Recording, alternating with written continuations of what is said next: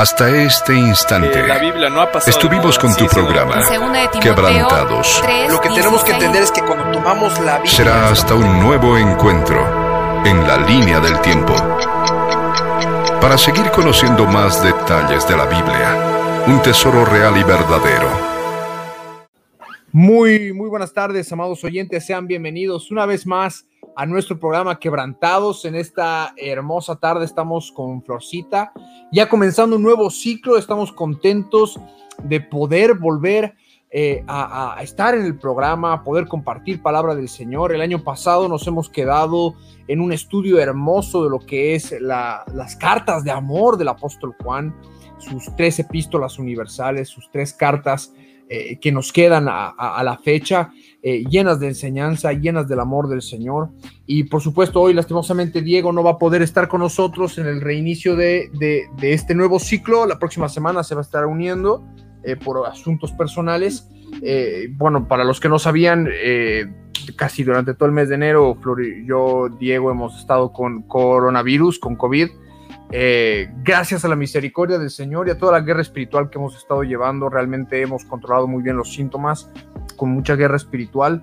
Es ampliamente recomendable para los que están en este momento transitando la enfermedad, entender que el poder de nuestro Señor Jesús en su nombre, eh, sobre todo nombre, eh, tenemos la autoridad para echar fuera los espíritus inmundos de enfermedad, haciéndonos parte de Él, ¿no? De los que creemos en nuestro Señor Jesús. Sin embargo, ha sido un mes de pruebas, ha sido un mes en el que hemos estado encerrados, aislados, eh, tratando de volver a casa porque estábamos, estábamos eh, eh, fuera del país y, y, ahora estamos acá de retorno ya para poder comenzar este nuevo, este nuevo programa. muy buenas tardes, Flor, bienvenida al programa. Buenas tardes, Milo. Buenas tardes eh, a nuestros amados oyentes. La verdad que estoy muy contenta. Este va a ser el primer programa del 2021. Es verdad, hemos estado en guerra durante todo enero y quiero testificar que gracias a la bondad y a la misericordia del Señor no hemos tenido síntomas graves y pero también, bueno, se glorificó el Señor de manera asombrosa, con sanidad, eh, a través de la guerra espiritual, porque reprendíamos los síntomas, la fatiga, la taquicardia y eh, no pasó a mayores. Así que, bueno, estamos muy contentos de poder estar acá para compartir nuevamente palabra, para continuar con el estudio bíblico que hemos dejado pendiente y espero que este año ustedes nos ayuden a compartir los programas para que realmente se difunda y más personas conozcan de la palabra, conozcan del amor del Señor y la página crezca y por supuesto la iglesia de Cristo crezca también eh, con nuevos miembros. Amén, amén. Es así, eh, de manera que ahora estamos comenzando este nuevo año, estamos comenzando un nuevo ciclo, eh, estamos continuando con este estudio bíblico de, de, las cartas de Juan, que yo creo que van a ser aproximadamente 11 volúmenes, conforme a lo que hemos estado revisando. Y esta semana vamos a continuar eh, compartiendo, compartiendo esta palabra hermosa de Primera de Juan en el capítulo 3, eh, desde el versículo 13 en adelante, ¿no? Nosotros nos habíamos quedado en el, en el versículo 11 eh, y 12, la última vez que habíamos estado compartiendo con Diego respecto eh, eh, el, mensaje que habíamos recibido desde un principio, que teníamos que amarnos los unos a los otros, a los otros, que no teníamos que ser como Caín, que era del maligno, que era que se llevaba a dejar, que se dejaba llevar, perdón, por las obras de la carne, por los problemas en su corazón y, todo esto que verdaderamente, por supuesto, desencadenan en, en, maldad, ¿no? En maldad, como, como dice la palabra en Primera de Juan, en el capítulo 3, en el versículo 12, y lo agarramos desde ahí, no como Caín, que era del maligno y mató a su hermano. ¿Y por qué causa lo mató? Porque sus obras eran malas y las de su hermano eran justas. Ahora, ¿por qué las obras de Caín eran malas y por qué las de Abel eran justas? ¿Cuál era la diferencia que había entre Caín y Abel? Y Abel brindó un sacrificio de sangre. Yo creo que esa es la principal y fundamental diferencia que había entre Abel y Caín. Abel sacrificó al mayor, al, cordero más gordo de su rebaño, al sin mancha. ¿Por qué? Porque él se sentía pecador. En la palabra, los sacrificios de sangre, el sacrificio de los corderitos, de los becerros que se realizaban en el Antiguo Testamento eran para remisión de pecados, es decir, para cubrir los pecados, los errores, la maldad que hay en el hombre, pero no porque en sí la, la, sangre de esos becerros o la sangre de esos carneros fuera la que limpiaba, sino porque Abel, lleno del testimonio de Jesús, que es el espíritu de la profecía, esperando al Mesías sin siquiera haberlo visto, sin siquiera haberlo conocido, sin siquiera saber de quién iban a ser, eh, si bien sabemos que era de la, de la simiente de la mujer, pero quién específicamente iba a ser la madre del Mesías, Abel, considerándose pecador, ofrecía este sacrificio. Eh, en remisión de sus pecados, poniendo su fe por la fe, así como nosotros por la fe tenemos la fe puesta en nuestro Señor Jesucristo, que hace dos mil años ha dado su vida por nosotros. En su momento, Abel, sin haberlo visto, sin que haya sucedido todavía, ponía toda su fe eh, en ese sacrificio. Y la diferencia es que Caín brindó un sacrificio de reconocimiento, brindó un sacrificio de libación, un sacrificio que conforme al Levítico era un sacrificio de reconocimiento a Dios. Es decir, la diferencia fundamental entre Caín y Abel es que Abel sí se sentía falible, sí se sentía pecador, sí se sentía destituido de la gloria de Dios. En cambio, Caín, Caín eh, tiene otro corazón, tiene un corazón en el que dice, bueno, Dios existe, yo reconozco la existencia de Dios, pero yo no me siento pecador. Yo siento que no soy una persona mala. Y hoy vivimos en una cultura, hoy vivimos en una cultura en la que eh, dicen de que el ser humano es bueno por naturaleza. ¿No? Y si nosotros nos pudiéramos saber todas las series, tanto del hemisferio occidental como del hemisferio, oriental, con toda la cultura del traída del oriente, de que el ser humano es inherentemente bueno y de que las circunstancias son las que lo cambian. Y en realidad nosotros por la palabra sabemos que desde que el pecado entró en el Edén, el ser humano por naturaleza es malo y que necesitamos a un Salvador. Porque si el, el ser humano fuera bueno por naturaleza, eh, y esto hasta lo podemos llevar de una manera racional, no habría tanta maldad en el mundo, ¿no? Y, y, en realidad la maldad del hombre es tan mala que hoy vivimos en la sociedad en la que vivimos porque justamente el hombre es malo por naturaleza. Necesitamos un salvador.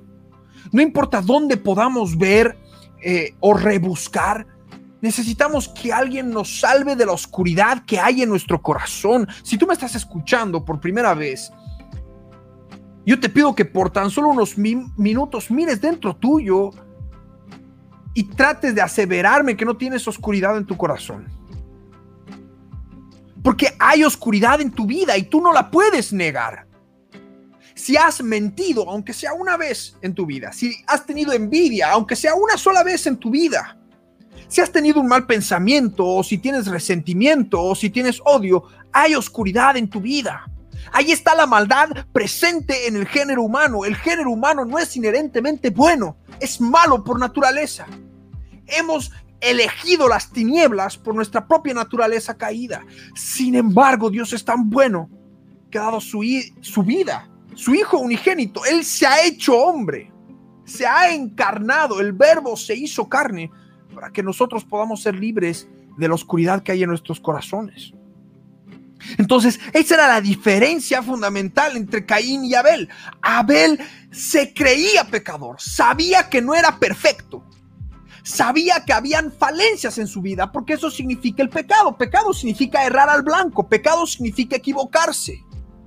Si tú piensas que en tu vida no hay pecado, piensas que no te has equivocado, entonces piensas que eres infalible. Y ese pensamiento de que el ser humano no, no peca o de que el ser humano es inherentemente bueno, es lo que ha llevado a la civilización a donde está hoy en día parada, lejos de Dios lejos de la moral correcta, de una moral objetiva, porque hoy en día todo es subjetivo, entonces para algunos puede ser bueno y para algunos otros puede ser malo, entonces subjetivizan todo y verdaderamente no hay una línea divisoria entre lo que está bien y lo que está mal, porque estamos en una generación eh, que todo lo relativiza. Entonces, son estos detalles que nosotros tenemos que entender, que necesitamos un Salvador esa es la principal diferencia, ese es el primer paso para hacer una diferencia en el mundo. Reconocer que no somos perfectos y que necesitamos de alguien que nos pueda salvar. Porque si tú no eres perfecto, no te vas a poder perfeccionar a ti mismo. Así como un cuadro no puede pintarse solo. Necesitas que el pintor te pinte. Necesitas que el alfarero te moldee para que cambie tu vida, para que cambie tu carácter. Y esa es la vida del cristiano. No, nosotros no creemos que podamos cambiar por nuestros propios eh, métodos o por nuestra propia fuerza, sino creemos en el Señor Jesús que ha dado su vida en la cruz del Calvario para derramar su sangre preciosa, para que a través de ese sacrificio, aquel que es justo, aquel que nunca pecó, se hizo uno de nosotros y dio su vida por amor de nosotros para que nosotros podamos encontrar la libertad en Cristo Jesús.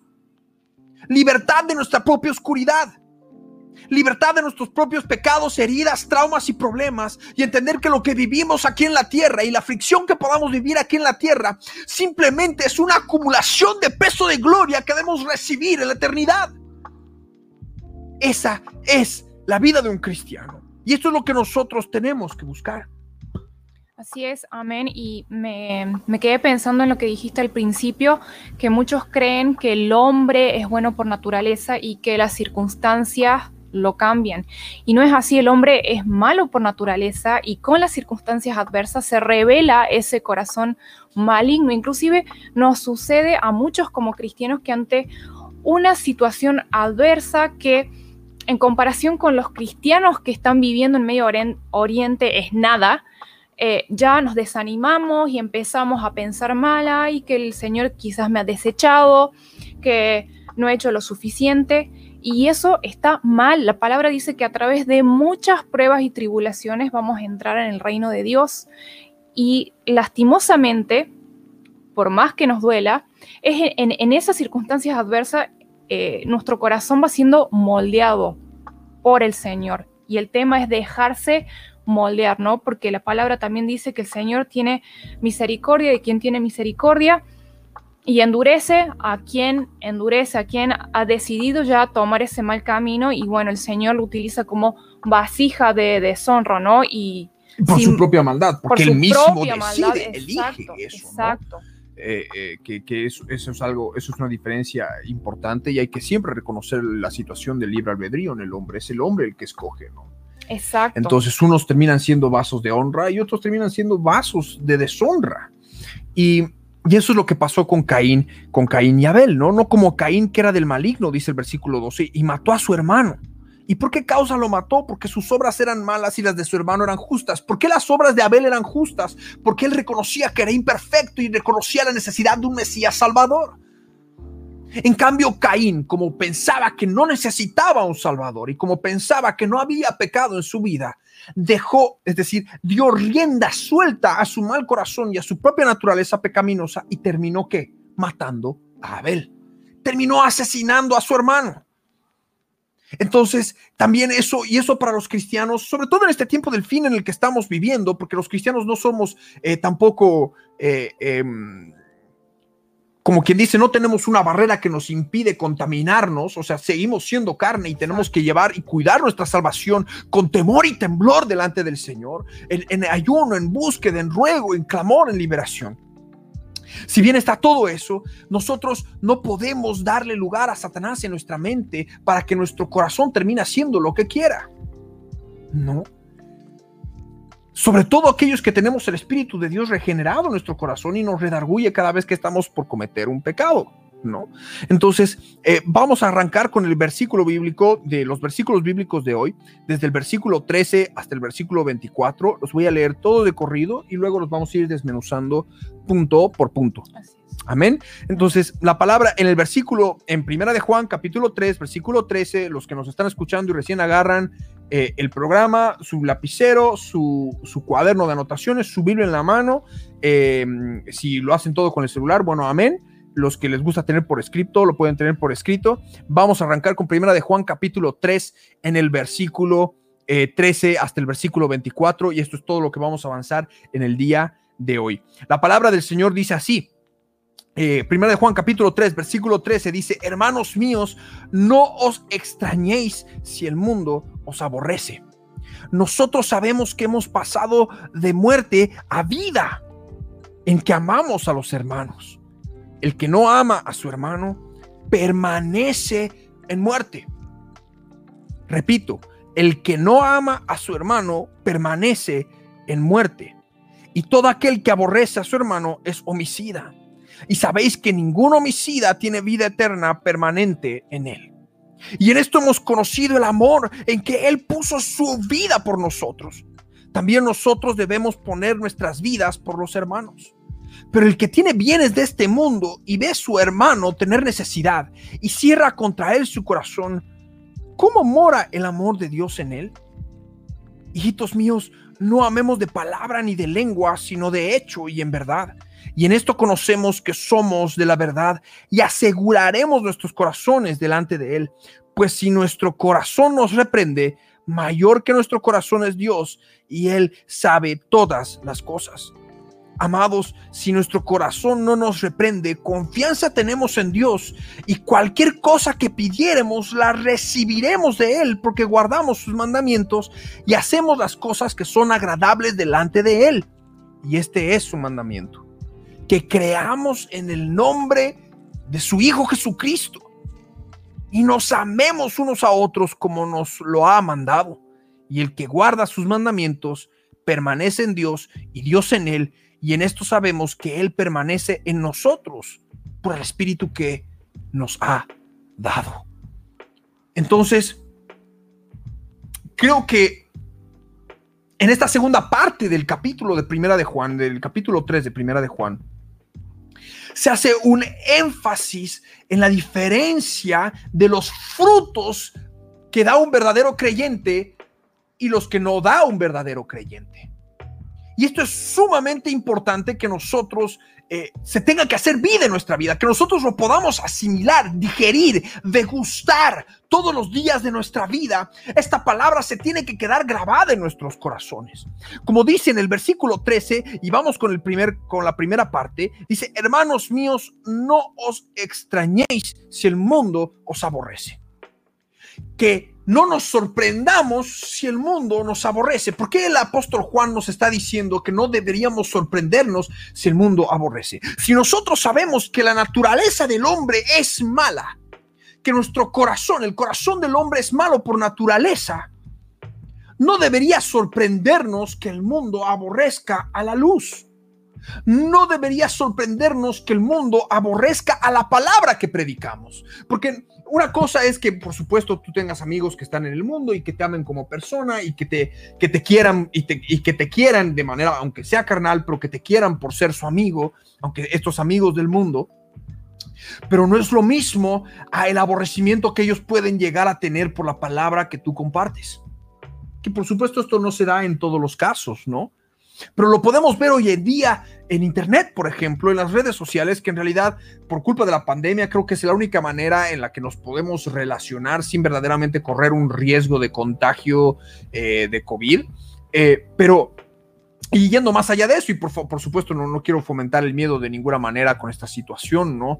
Eh, respecto al tema de la enfermedad, pero sin ir muy lejos con el tema de las redes sociales, a la gente le molesta que hablemos de Jesús.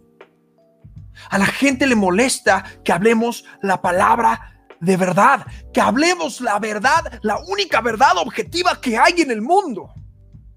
Porque no es mi verdad, lo que hablamos de la palabra y conforme a la palabra de Dios, lo que no sale de nuestro corazón, sino sale de la palabra de Dios, es la verdad objetiva más pura que existe en el universo. Y nosotros tenemos que entender de que el mundo que está en tinieblas, naturalmente, porque la naturaleza caída, naturalmente, en su naturaleza caída, en su naturaleza maligna, va a aborrecer a todo lo que tenga que ver con la luz a todo lo que tenga que ver con los designios de Dios, a todo lo que tenga que ver con las leyes de Dios escritas en su palabra, separadas en las siete dispensaciones, en las siete edades, cada una con sus leyes específicas para cada edad. Al mundo le molesta la luz Por eso, hermanos, no tenemos que sorprendernos si el mundo nos aborrece. Porque así como Caín, que no se creía pecador, aborrecía a Abel, que sí se creía pecador, y la única diferencia tangible es que uno sacrificó una oveja y el otro sacrificó, eh, eh, ni siquiera sacrificó, quemó, eh, ofreció una ofrenda vegetal de lo que había cosechado del fruto de la tierra, como un reconocimiento a la existencia de Dios. Nosotros no nos podemos extrañar de que nos aborrezcan porque creamos en la roca de los siglos que es Jesús de Nazaret, en el Mesías de Israel. Y esto es algo que lo hemos visto y como por ejemplo el caso de este docente, imagínense, estamos hablando de un docente, imaginen este caso, estamos hablando de un docente, es ateo, francés, que porque un alumno o alumnos de 10 años en su colegio le preguntaron quién era Jesús y él les respondió en un contexto histórico y cultural, no eh, basado en la palabra de Dios, sino de quién era Jesús histórica y culturalmente. Y aún así le quitaron su licencia por cuatro años para enseñar por hacer proselitismo religioso. Al mundo no le gusta que hablen de Jesús. ¿Por qué? Porque el mundo está sumido en tinieblas. El mundo no quiere ver que estamos perdidos, exacto. El mundo no quiere ver que estamos perdidos. Así es. Eh, y sobre todo esto se está marcando o se está incrementando en este tiempo del fin, ¿no? Eh, sabemos que a lo largo de la historia los cristianos y sobre todo los cristianos nacidos de nuevo han sido perseguidos, pero en este tiempo del fin, simplemente por mencionar la palabra Jesús o por mencionar la palabra Dios, ya viene aborrecimiento, viene persecución, llegan los insultos, eh, vienen las burlas y, por supuesto, nosotros los cristianos somos los más perseguidos entre muchas religiones, ¿no? Eh, como Milo creo que lo ha recalcado en varios programas anteriores, quizás les puedes hablar del budismo, quizás les puedes hablar de la nueva era, del hinduismo, pero cuando hablas del cristianismo, a muchas personas, y hasta inclusive nos ha pasado con conocido, se le tuerce el gesto, se le tuerce la cara y te hacen mal gesto y te dicen, no, yo no quiero escuchar de eso, no me interesa, todo bien con tu religión, pero no me importa. Y es justamente porque el mundo ama lo suyo, el mundo ama las tinieblas.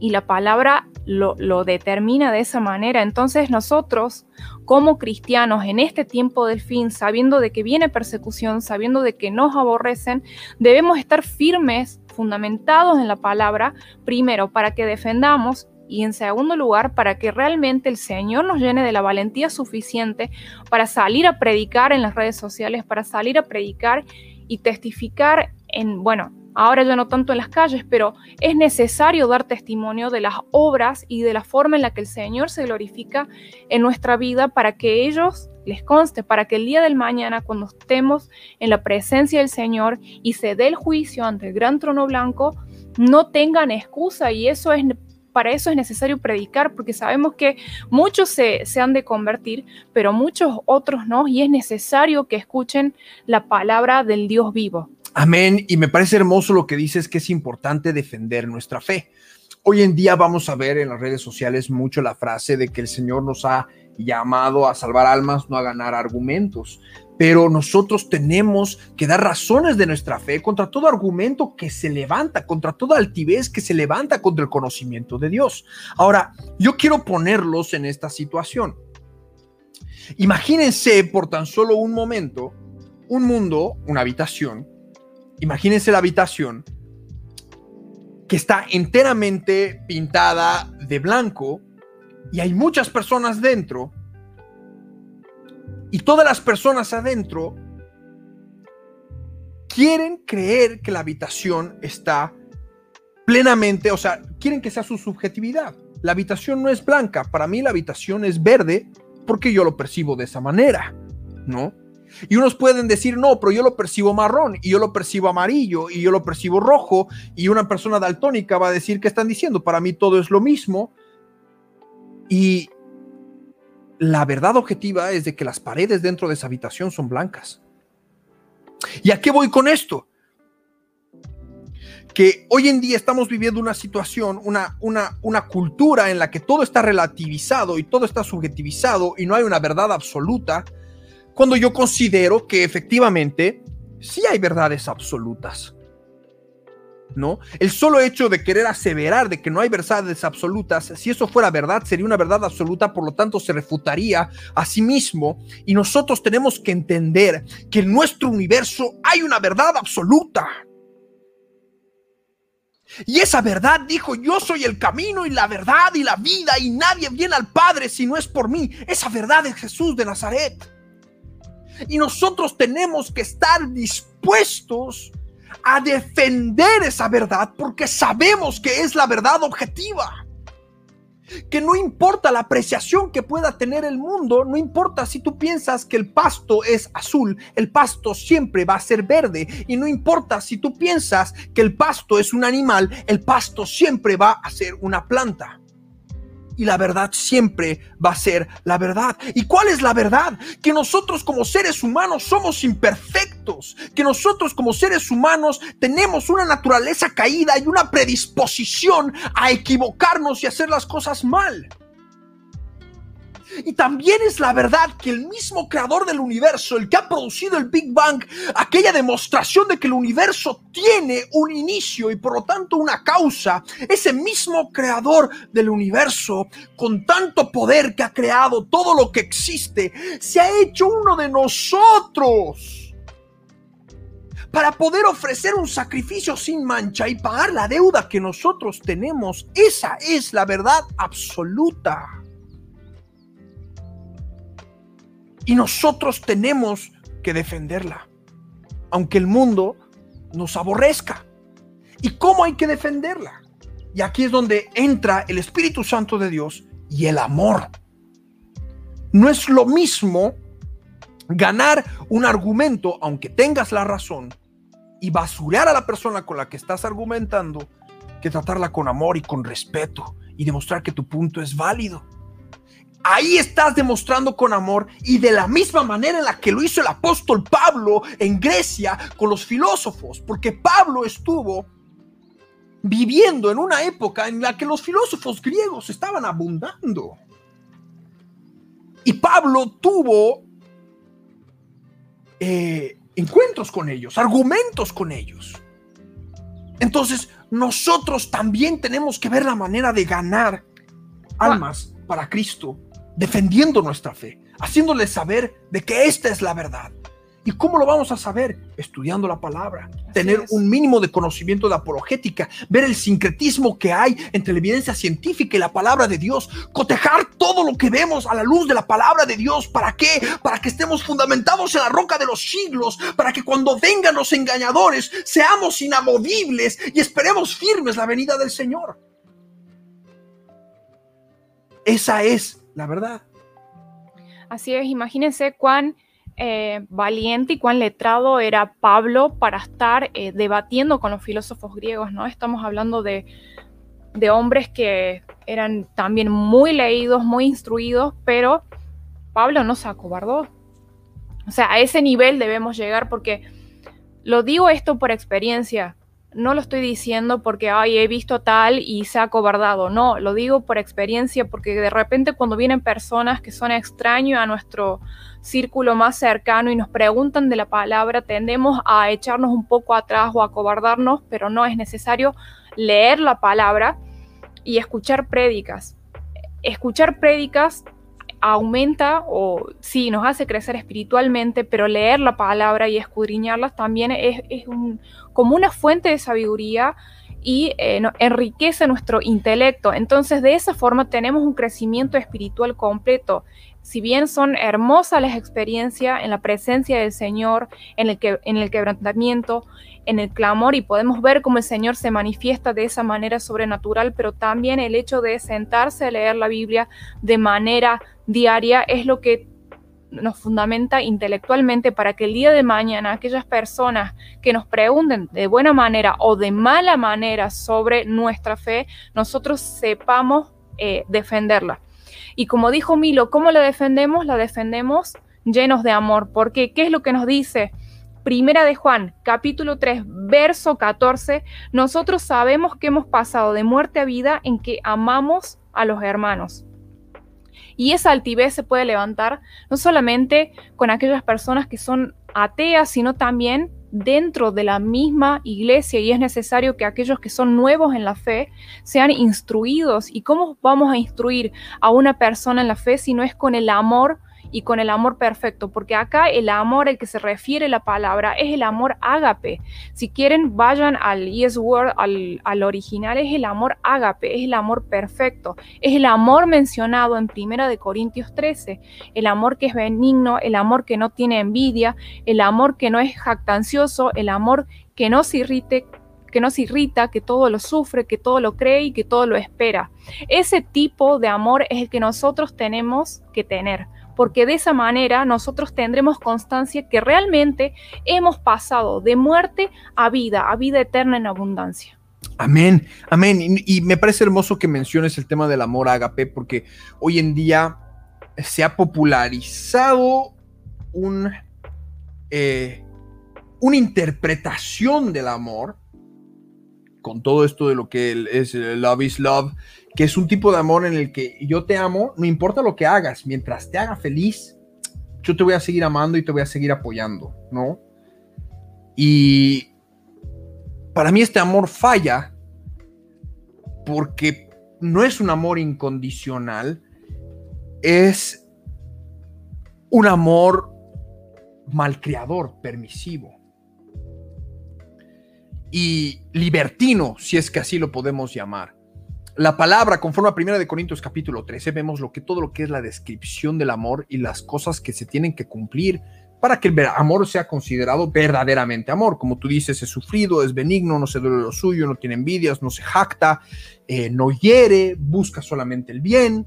Entonces, eh, y se goza de la, verdad. Eso es fundamental también. Entonces, para mí es sumamente importante manifestar que el amor que está en la palabra del Señor es un amor diametralmente opuesto o contrario al amor carnal o al amor mundano al cual estamos acostumbrados.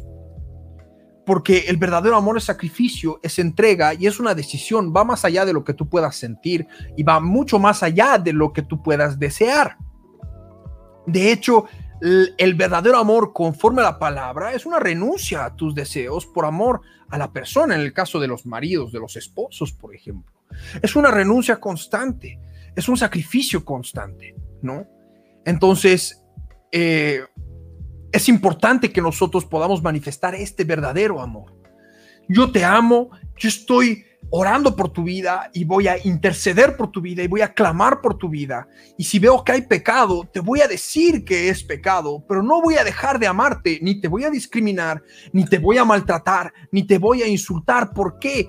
Porque capaz ese es tu pecado y yo también tengo otro pecado en mi vida.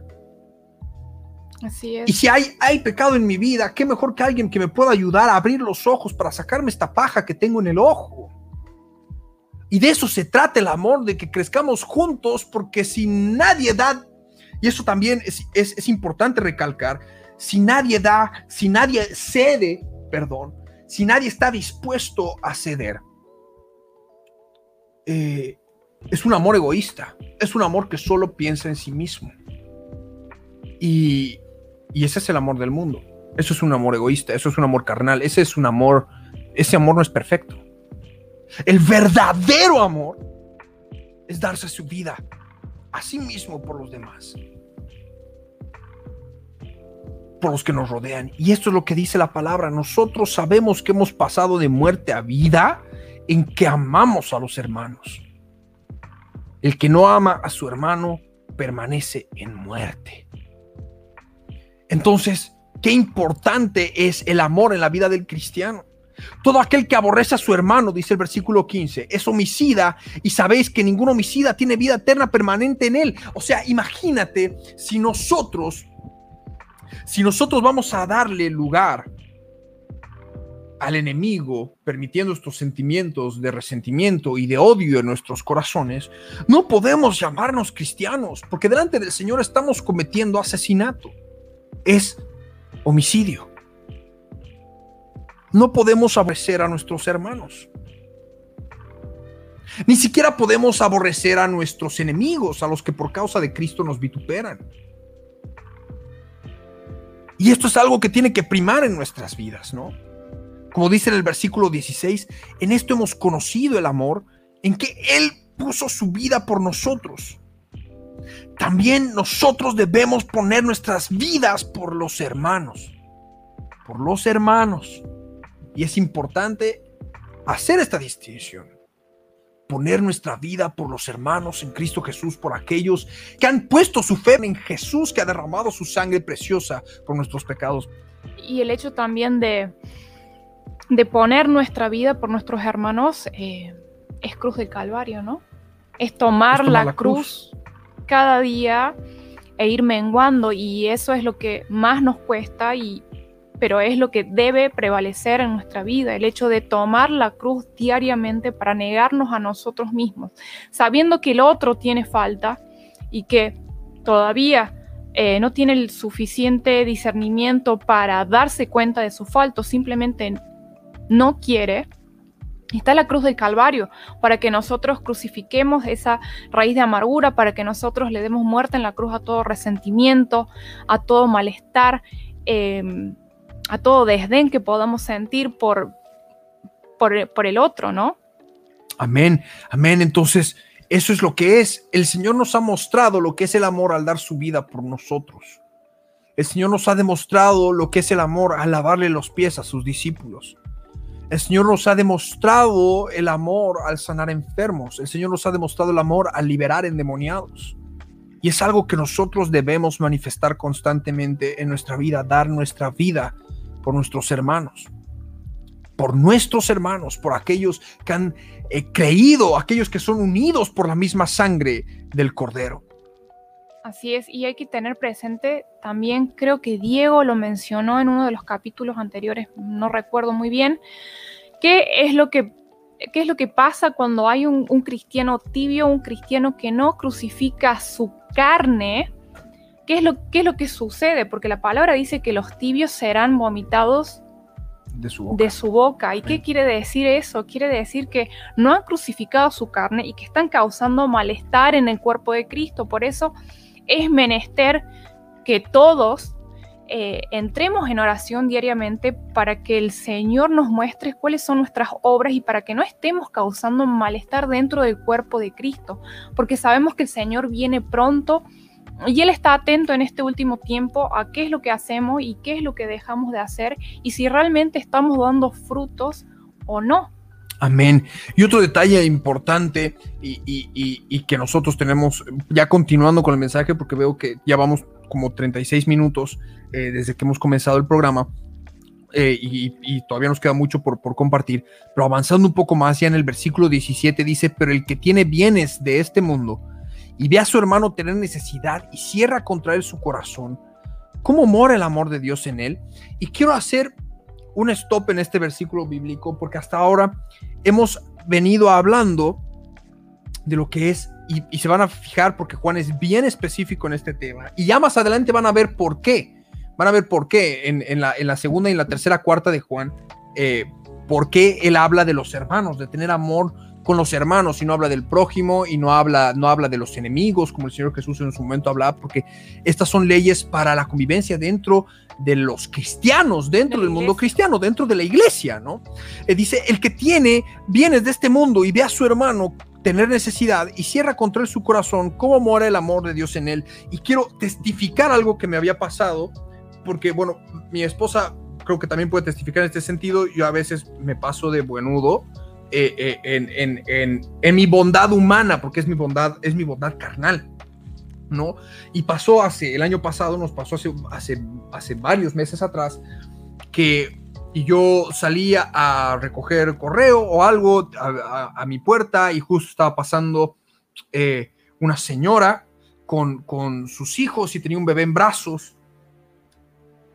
Y, y en ese momento sentí darle lo que tenía de efectivo, que, me habían dado cambio o algo, y me acerqué y le dije, no es mucho lo que tengo, pero lo que tengo te lo doy y que Dios te bendiga. Y le di lo que pude, lo que, lo que le podía eh, em, dar esa persona, ¿no?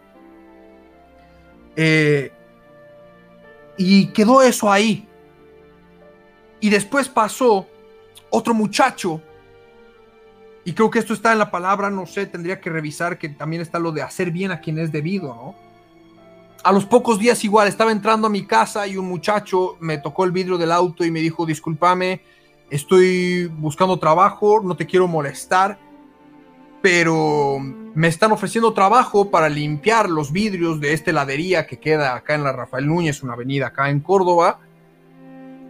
Y yo no me quieren, o sea, me han dicho que lo haga, pero ellos no me quieren pagar para que yo me compre mis materiales. Entonces, primero tengo que tener los materiales para que después me paguen. Y no tengo para comprarme para trabajar.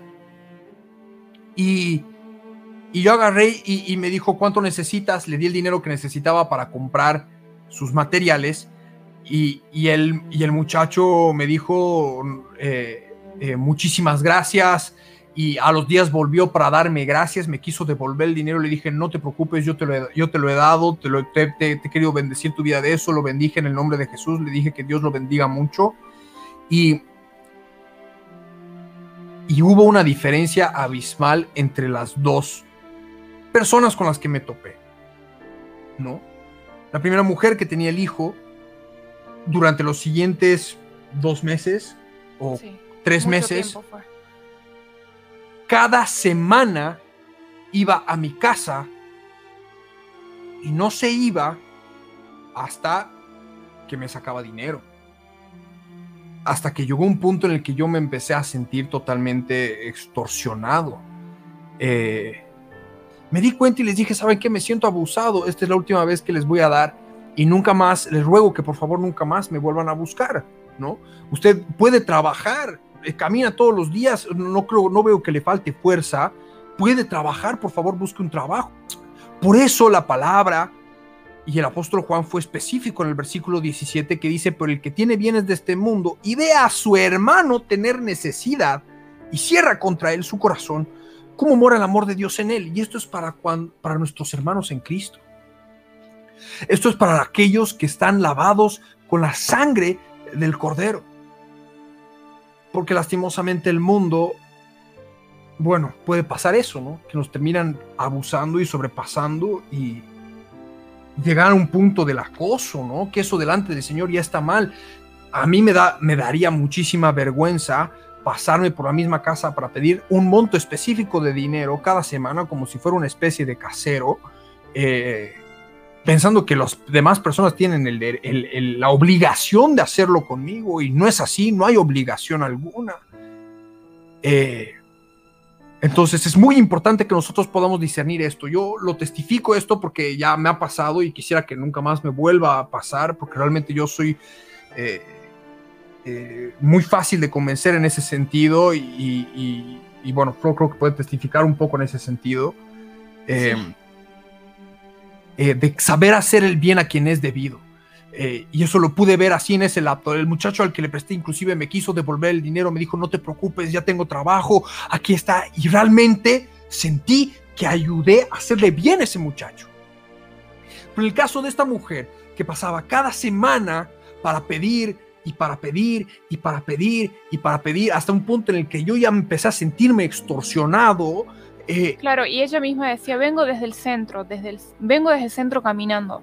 Desde el centro hacia la zona donde vivimos es, es muy sí, lejos, o sea, realmente si caminaba todo horas, eso... Tres horas. Y si caminaba tanto todos los claro. días, realmente creo que podría haber buscado trabajo, pero le resultó muy cómodo justo cruzarse con los cristianitos eh, que justo la bendicieron, la bendijeron ese día y, y, y, y y le resultó más cómodo ir a pedir plata cada vez en lugar de buscar una solución permanente a su situación. Y no es con, ¿no? con ánimo de juzgar, ¿no? Pero... No, no, de eh, ninguna manera. Debemos saber discernir eh, estas situaciones justamente para que no nos pasen por encima o de repente no nos veamos una, en una situación en la, en la que nos sintamos totalmente oprimidos y, y contra la, re, contra, contra la espada y la pared, por así decirlo, ¿no? Exacto, entonces esto de, de, de, que el que tiene bienes de este mundo y ve a su hermano tener necesidad y no le da, es dentro de la iglesia. Si ves un hermano que está pasando por pruebas, por tribulación,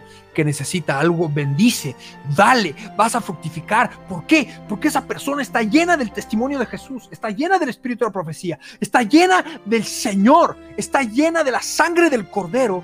Por lo tanto, con lo que tú lo bendigas, Él va a buscar multiplicar eso. Porque eso está en la palabra. El Señor le dio a sus siervos talentos y castigó a aquel siervo que no multiplicó sus talentos. Y de la misma manera, cuando nosotros damos dádivas a nuestros hermanos que están en necesidad y los bendecimos, lo hacemos con la intención de potenciarlos. Lo hacemos con la intención de que ellos sigan creciendo. Lo hacemos con la intención de que ellos vean resultados. Porque si no, es como arar en el desierto. Es como regar agua en una tierra donde no ha habido, donde no hay, donde no, hay, no puede ser fertilizada la planta. Así es. En el desierto es regar agua en el desierto donde no, tal vez no va, a no va a crecer ni una planta. Pero cuando ayudamos a nuestros hermanos en Cristo que están pasando por necesidad, delante del Señor, es poderosísimo para que ese hermano pueda multiplicar incluso con lo que lo estás bendiciendo. ¿No? Y ya, por supuesto, depende de cada hermano actuar conforme a la guía del Espíritu Santo de Dios, ¿no? A ver, si de repente un hermano que está pasando por necesidad recibe por la misericordia del Señor lo que necesitaba en su necesidad y decide malgastarlo, ya eso es necedad y falta del guía del Espíritu Santo de Dios, ¿no? Y si hay falta de guía del Espíritu Santo de Dios, también no está el amor de Dios morando en él y por lo tanto lo va a desaprovechar. Esa es la verdad. Pero cuando tú ayudas a alguien que está dispuesto a avanzar, es otra cosa, ¿no? Y esta es la importancia y esa es la diferencia. Y no, no me quiero, no, no, no, no quisiera entrar en, en un campo político para nada, pero esa es la diferencia de dar trabajo a dar limosnas. Es una diferencia gigantesca. Dar pescado que dar una caña de pescar. Y eso es algo que nosotros tenemos que estar súper eh, atentos y cómo lo aplicamos en nuestras propias vidas y cómo podemos ayudar a nuestro entorno y a los demás. Darles cañas de pescar en lugar de pescados.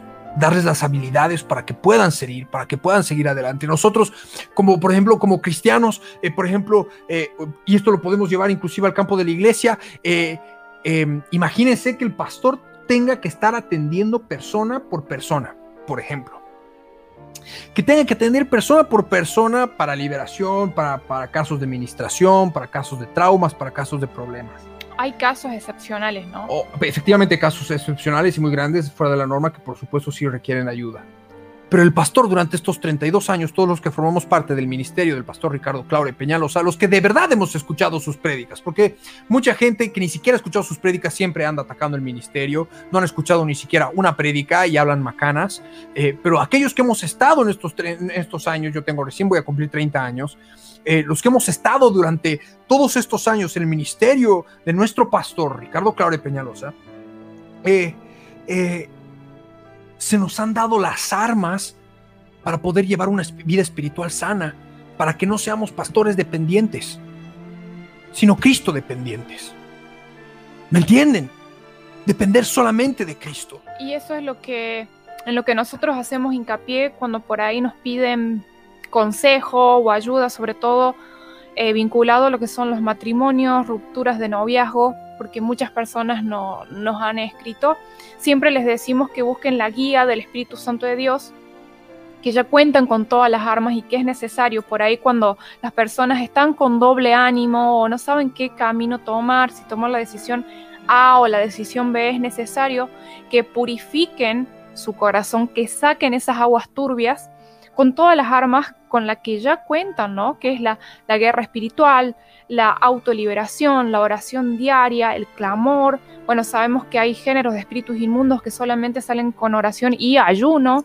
Entonces, eh, son estas, estas armas que el pastor nos ha dado y que nosotros también les damos a nuestros oyentes y hacemos hincapié para que realmente lleven una vida en el Señor. Y amén, y el ministerio no hubiera crecido tanto si nuestro pastor hubiera tenido que estar ministrándonos uno por uno. Tal vez hubiéramos terminado siendo una congregación muy pequeña, eh, porque nuestro pastor es humano y las horas del día son limitadas y no puede estar atendiendo a todos uno por uno, por uno, por uno, por uno y revisar y cómo está cada familia ha dado las armas para que se levanten ministerios en cada casa, ministerios familiares, con cada varón como cabeza de su casa, cuya cabeza es Cristo, liderando, limpiando y purificando a su hogar.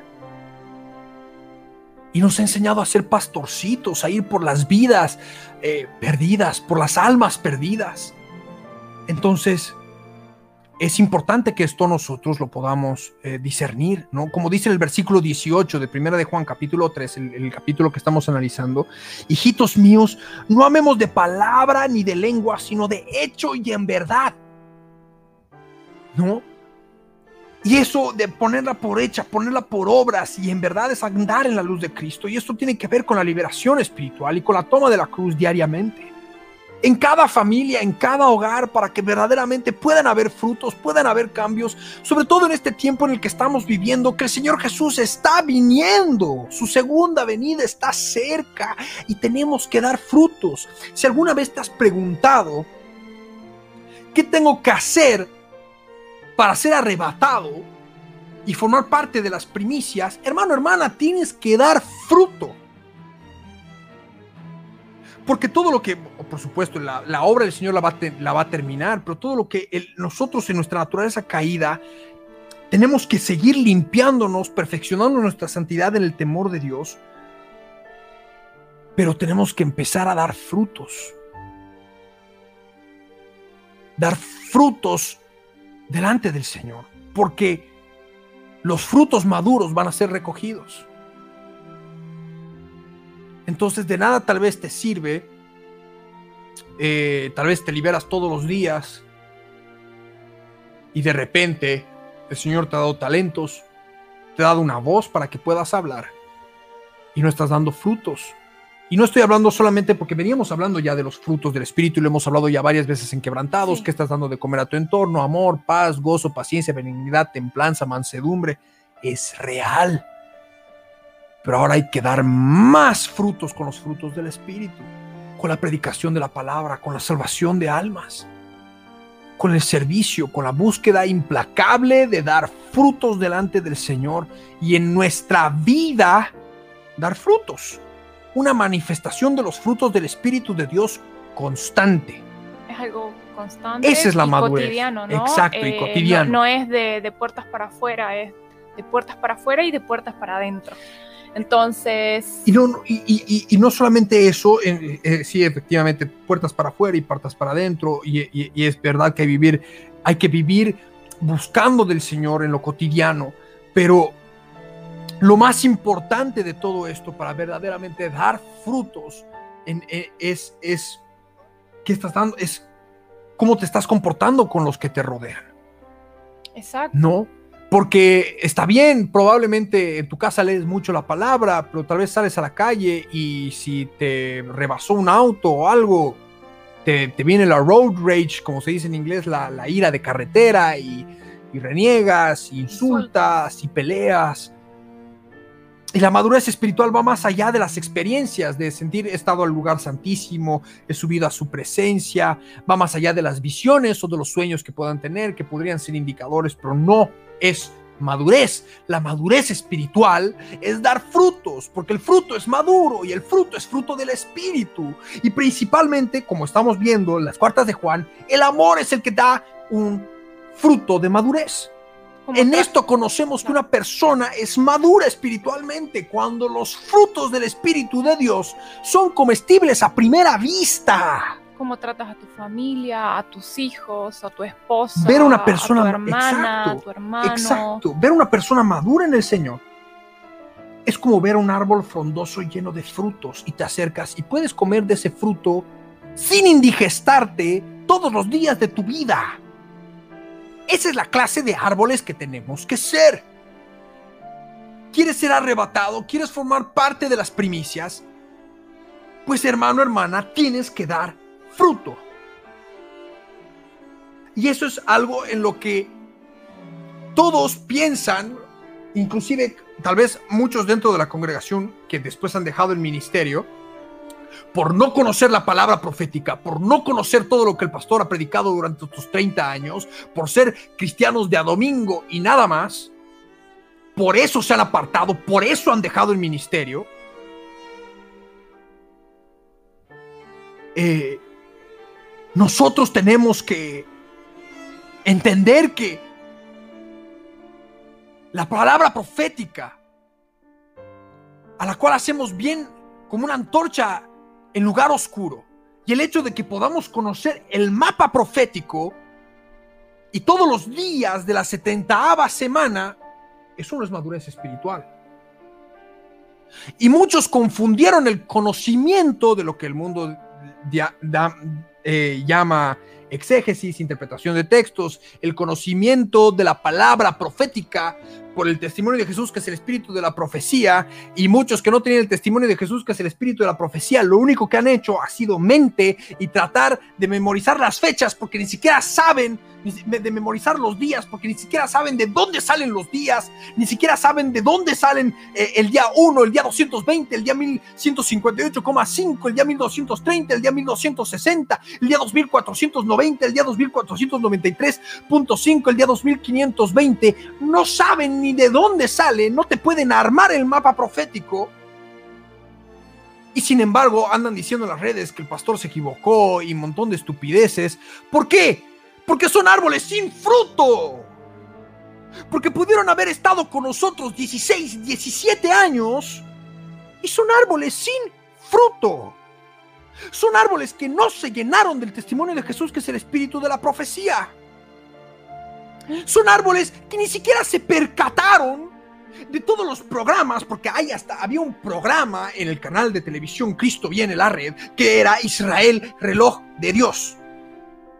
Ni siquiera se molestaron en darse cuenta o en estar atentos, y escúchenme bien, a la situación geopolítica de la Tierra. No sabían de ninguna manera lo que estaba aconteciendo en el Medio Oriente. Y los pocos que estaban ahí, a ti, porque estamos los que seguimos constantemente ver qué está pasando en la situación eh, de la política internacional a nivel mundial y está la gente que no tiene idea de su vida y la mayoría de los cristianos están en eso. Y piensan que no se tienen que meter en política, hermano. No te estoy diciendo que armes un partido político. Te estoy diciendo que prestes atención a las decisiones que los gobernantes están tomando a nivel mundial para cotejarlo con la palabra profética, que es la más segura, la cual hacéis bien en estar atentos como una antorcha que alumbra en el lugar oscuro hasta que el día esclarezca y el lucero de la mañana salga en nuestros corazones. Pero no, se dejaron llenar, ni siquiera por conocimiento, porque tuvieron un conocimiento burdo, porque si hubieran conocido la palabra del Señor, no hubieran tropezado. A los que han tropezado estoy hablándoles y han retrocedido. Y ahora que el Señor está a las puertas y que vemos, estamos viendo el cumplimiento de la palabra profética. Aunque muchos apologéticos, aunque muchos apologistas digan que no, que nadie sabe ni el día ni la hora, porque no están atentos a lo que está pasando en el Medio Oriente y entender que es la higuera que está floreciendo. Y si la higuera está floreciendo es porque el verano está cerca. Y nos encontramos hoy ante una triste, triste, triste realidad en que la iglesia de Cristo sigue dormida. Una buena parte sigue dormida. Lo que explica por qué la mujer y el resto de la descendencia de la mujer, el resto de la descendencia de la mujer va a quedar en las calles, la mujer va a ser arrebatada horizontalmente, ya sabemos toda la revelación que viene con la mujer, la luna bajo sus pies, los que hacen guerra espiritual, los que forman parte del ejército del Señor, los que conocen toda esta doctrina hermosa real, verdadera. Pero tenemos una iglesia dormida. Y tenemos una iglesia sin frutos. Y nosotros tenemos que ser árboles que dan buen fruto. Si tú quieres ser arrebatado, aunque ni siquiera conozcas la palabra profética que nosotros manejamos, del, todo lo que viene que ser con, con la profecía bíblica dada a través de este ministerio y toda la revelación que se ha dado. Si tú quieres ser arrebatado, tienes que dar frutos. Y los frutos solo los vas a poder conseguir porque no es de boca para afuera, como dice en el versículo 18. No amemos de palabra ni de lengua, sino de hecho y en verdad. ¿Y sabes cómo vas a amar en hecho y en verdad? Cuando tú mueras a ti mismo. Y le pidas al Señor que te dé frutos como dice en el versículo 19, y en esto conocemos que somos de la verdad y aseguraremos nuestros corazones delante de Él. Pues si nuestro corazón nos reprende, dice el versículo 20, mayor que nuestro corazón es Dios y Él sabe todas las cosas. Si ahora, mientras te estoy hablando, tu corazón te está reprendiendo, sientes por tu intuición y por el Espíritu Santo de Dios que en tu corazón está siendo redarguido, Mayor es nuestro Dios que conoce todas las cosas. Así que capaz la gente que está al lado tuyo no sepa lo que hay en tu corazón, pero Dios sí lo sabe. Y por eso tenemos que amar de hecho y de verdad, no solo de palabra. Porque delante de los hombres podemos hablar de hecho y de verdad, amar de hecho y de verdad. De hecho, los, los capos de la mentira, los políticos, son capísimos en amar de palabra. Ellos aman a los pobres, ellos aman a todo el mundo. Y sin embargo sabemos de que no les, no les importamos, esa es la realidad. No les importamos a los gobernantes de la tierra. No está el amor de Dios en ellos. Ah, pero esperen, ¿y quiénes somos nosotros para juzgar? Si tampoco el amor no se está manifestando en nosotros. Y esto es sumamente importante porque claro, es fácil quejarse de los líderes, pero no vemos de que toda la especie humana, toda la especie humana está en pecado y en tinieblas y necesita un salvador.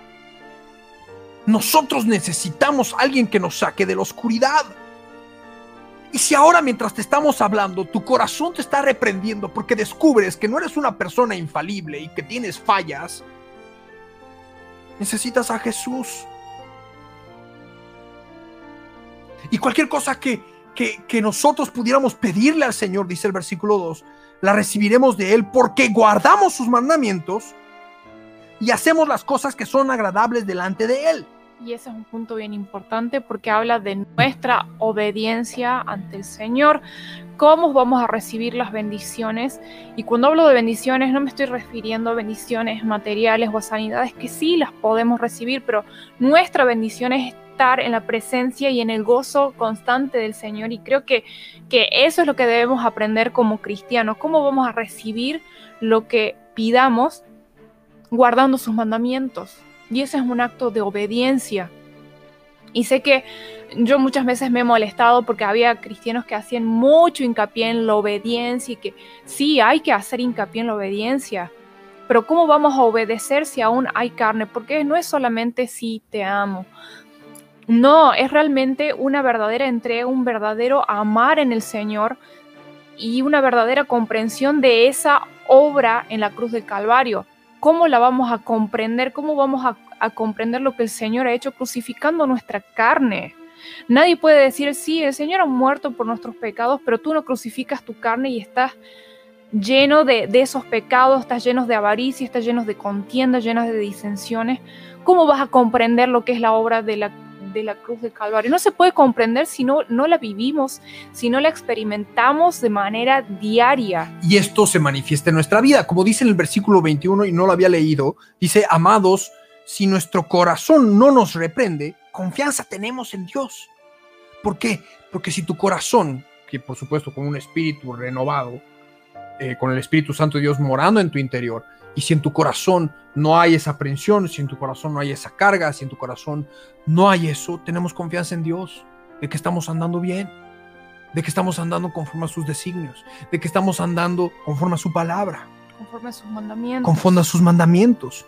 De manera que lo que pidamos lo vamos a recibir. ¿Por qué? Porque hemos guardado los mandamientos. Está el condicional ahí porque hemos guardado sus mandamientos y hacemos las cosas que son agradables delante de Él.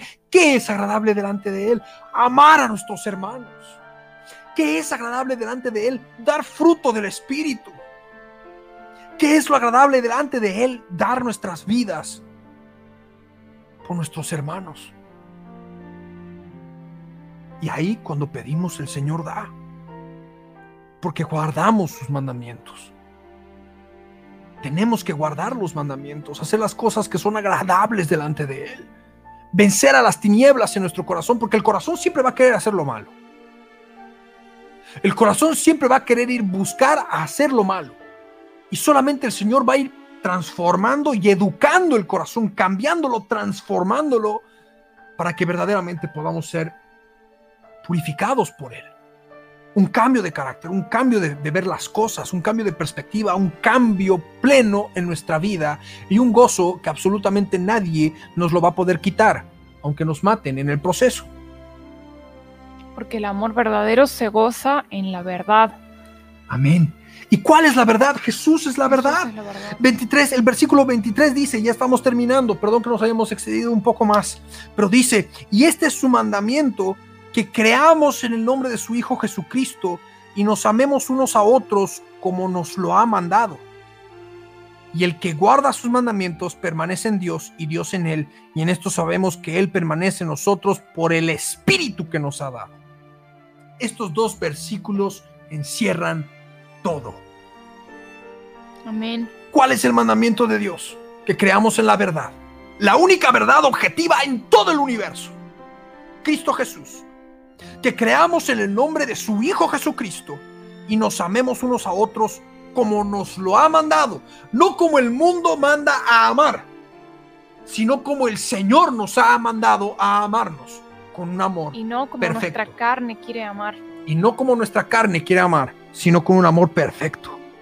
Como dice el versículo 24, y ya con esto vamos cerrando, y el que guarda sus mandamientos permanece en Dios y Dios en él, y en esto sabemos que Él permanece en nosotros por el Espíritu que nos ama. Amén. Amén. Nosotros sabemos que Él permanece en nosotros mientras tengamos el Espíritu Santo de Dios que nos guía y nos, nos da el discernimiento espiritual para discernir entre lo que está bien y lo que está mal. Eh, no sé si tienes algo más para agregar, No, creo que ha sido de mucha bendición inclusive para nuestras vidas. Y bueno, realmente espero que les haya gustado, que hayan tomado nota. Eh, vamos a continuar luego en el próximo capítulo con, en, sí, en el próximo episodio de Quebrantados con el capítulo 4, que es el espíritu de verdad y el de error. Pero eh, creo que hemos abarcado mucho. Hemos avanzado Y- muchísimo en estos cinco volúmenes, avanzado, sí. de estos primeros cinco volúmenes de las cartas de amor del apóstol Juan. La semana que viene vamos a estar arrancando con el capítulo 4, ya en el volumen 6 de este estudio, que es el espíritu de Dios y el espíritu del anticristo, así es como lo traduce en mi Biblia de estudio, en el de Flor dicen el espíritu del error. Vamos a estar estudiando esto, vamos a también leer todo lo que es Dios es amor en el mismo capítulo 4, seguramente va a ser otro capítulo si es que no lo llegamos a terminar o tal vez lo hacemos en el mismo, extendiéndonos un poco más como ahora. Y después vamos a ver el capítulo 5, que es la fe que vence al mundo, el testimonio del Espíritu, la certeza de la fe, para luego pasar a la segunda epístola de- del apóstol Juan, para permanecer en la doctrina de Cristo y inmediatamente, seguramente en el mismo capítulo, porque las dos últimas cartas de Juan son súper cortitas, eh, son, no, no deben ser más de 30 versículos entre ambas epístolas.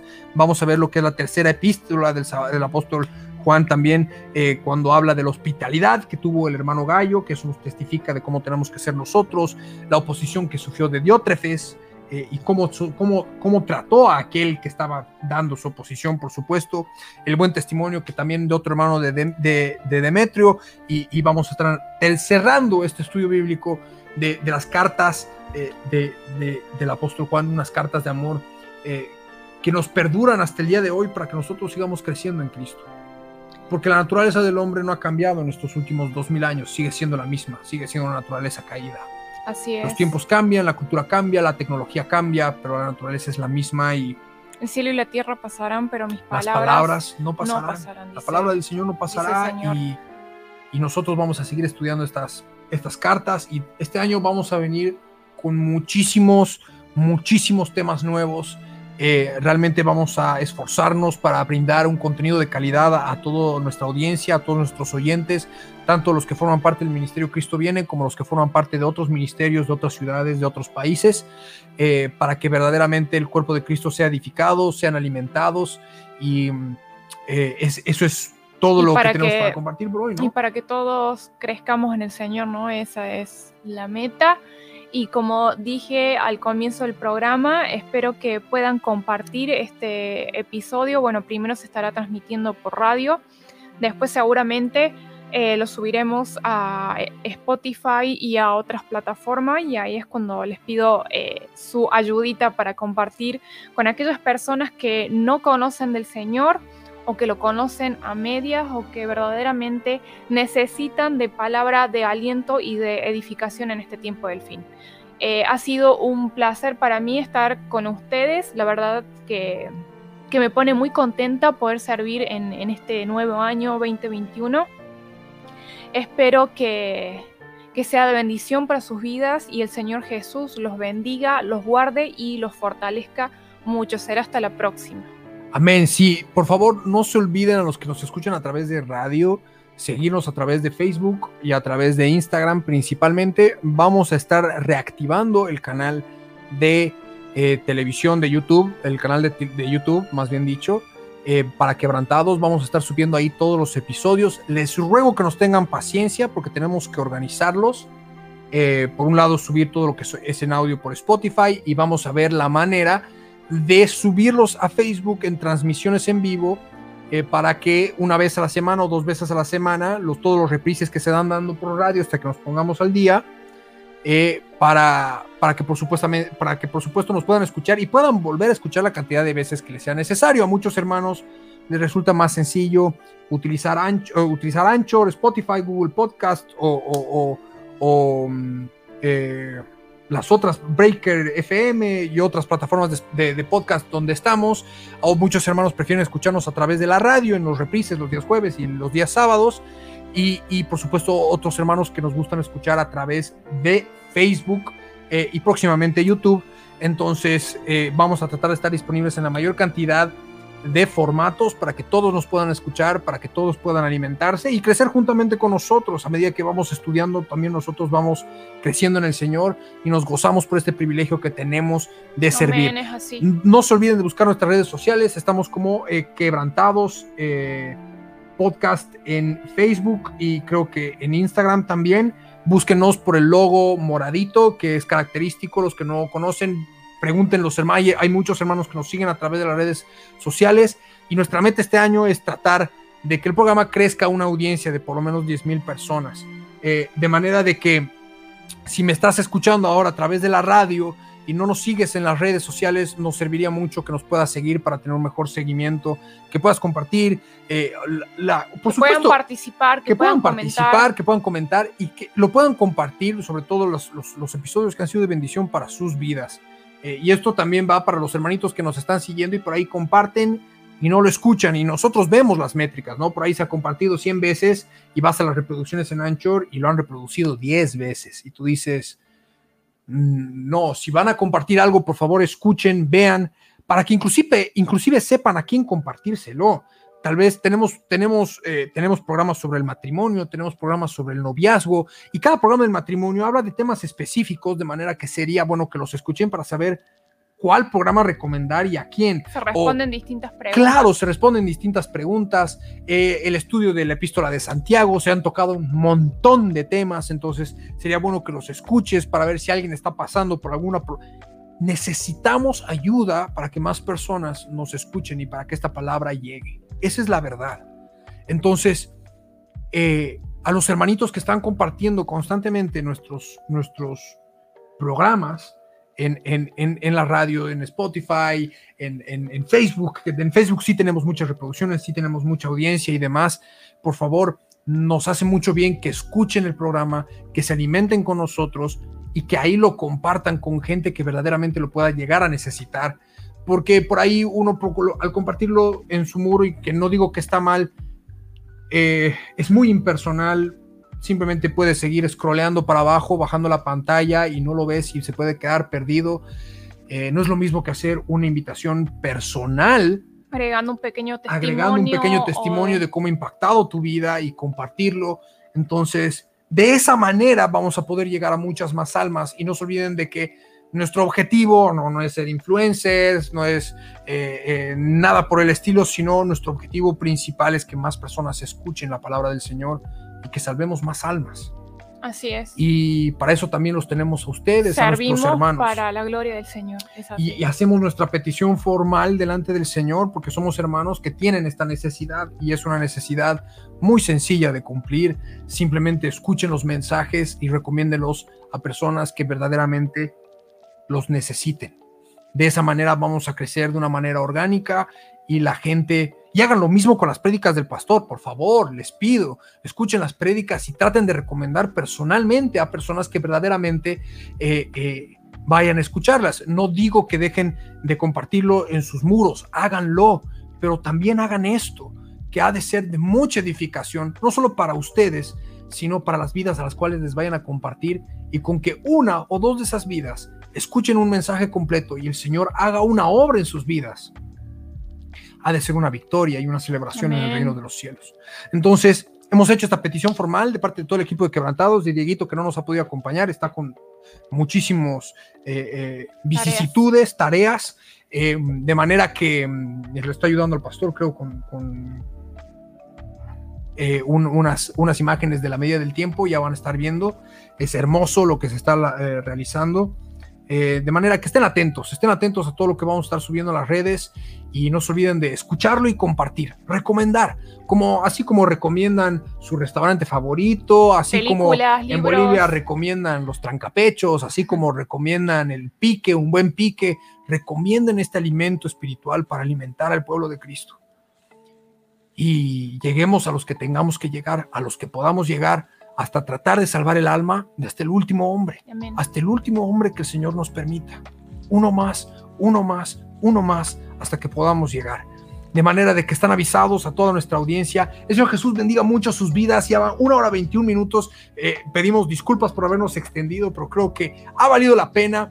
Vamos a estar en contacto. Les mandamos un gran abrazo a todos y a cada uno de ustedes. Eh, por favor, eh, reiteramos este pedido, esta necesidad que tenemos de que compartan estas, eh, estos mensajes, estos estudios bíblicos, estos programas radiales para que podamos llegar a más personas y para que la palabra del Señor eh, siga corriendo hasta lo último de la tierra. Será predicado este evangelio del reino en todo el mundo para testimonio a todas las naciones y entonces vendrá el fin y ahora es el tiempo de testificar a todas las naciones en el nombre de Jesús de Nazaret. Flor, tus despedidas y cerramos el programa.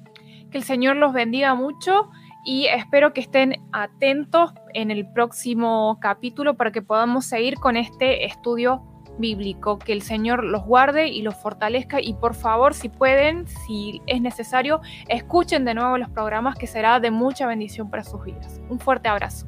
Amén, amados hermanos. Ha sido un placer que el Señor Jesús bendiga mucho sus vidas. Empezamos este nuevo ciclo, este nuevo ciclo, Quebrantados 2021. Que el Señor Jesús bendiga a todos y a cada uno de ustedes y ha de ser hasta cualquier otro momento en esta línea del tiempo. Paz de nuestro Rey Jesús de Nazaret. Hasta este instante Eh, la Biblia no ha pasado. estuvimos con tu programa. Timoteo Quebrantados. 3, Lo que tenemos que 16. entender es que cuando tomamos la Biblia. Será hasta un nuevo encuentro en la línea del tiempo. Para seguir conociendo más detalles de la Biblia, un tesoro real y verdadero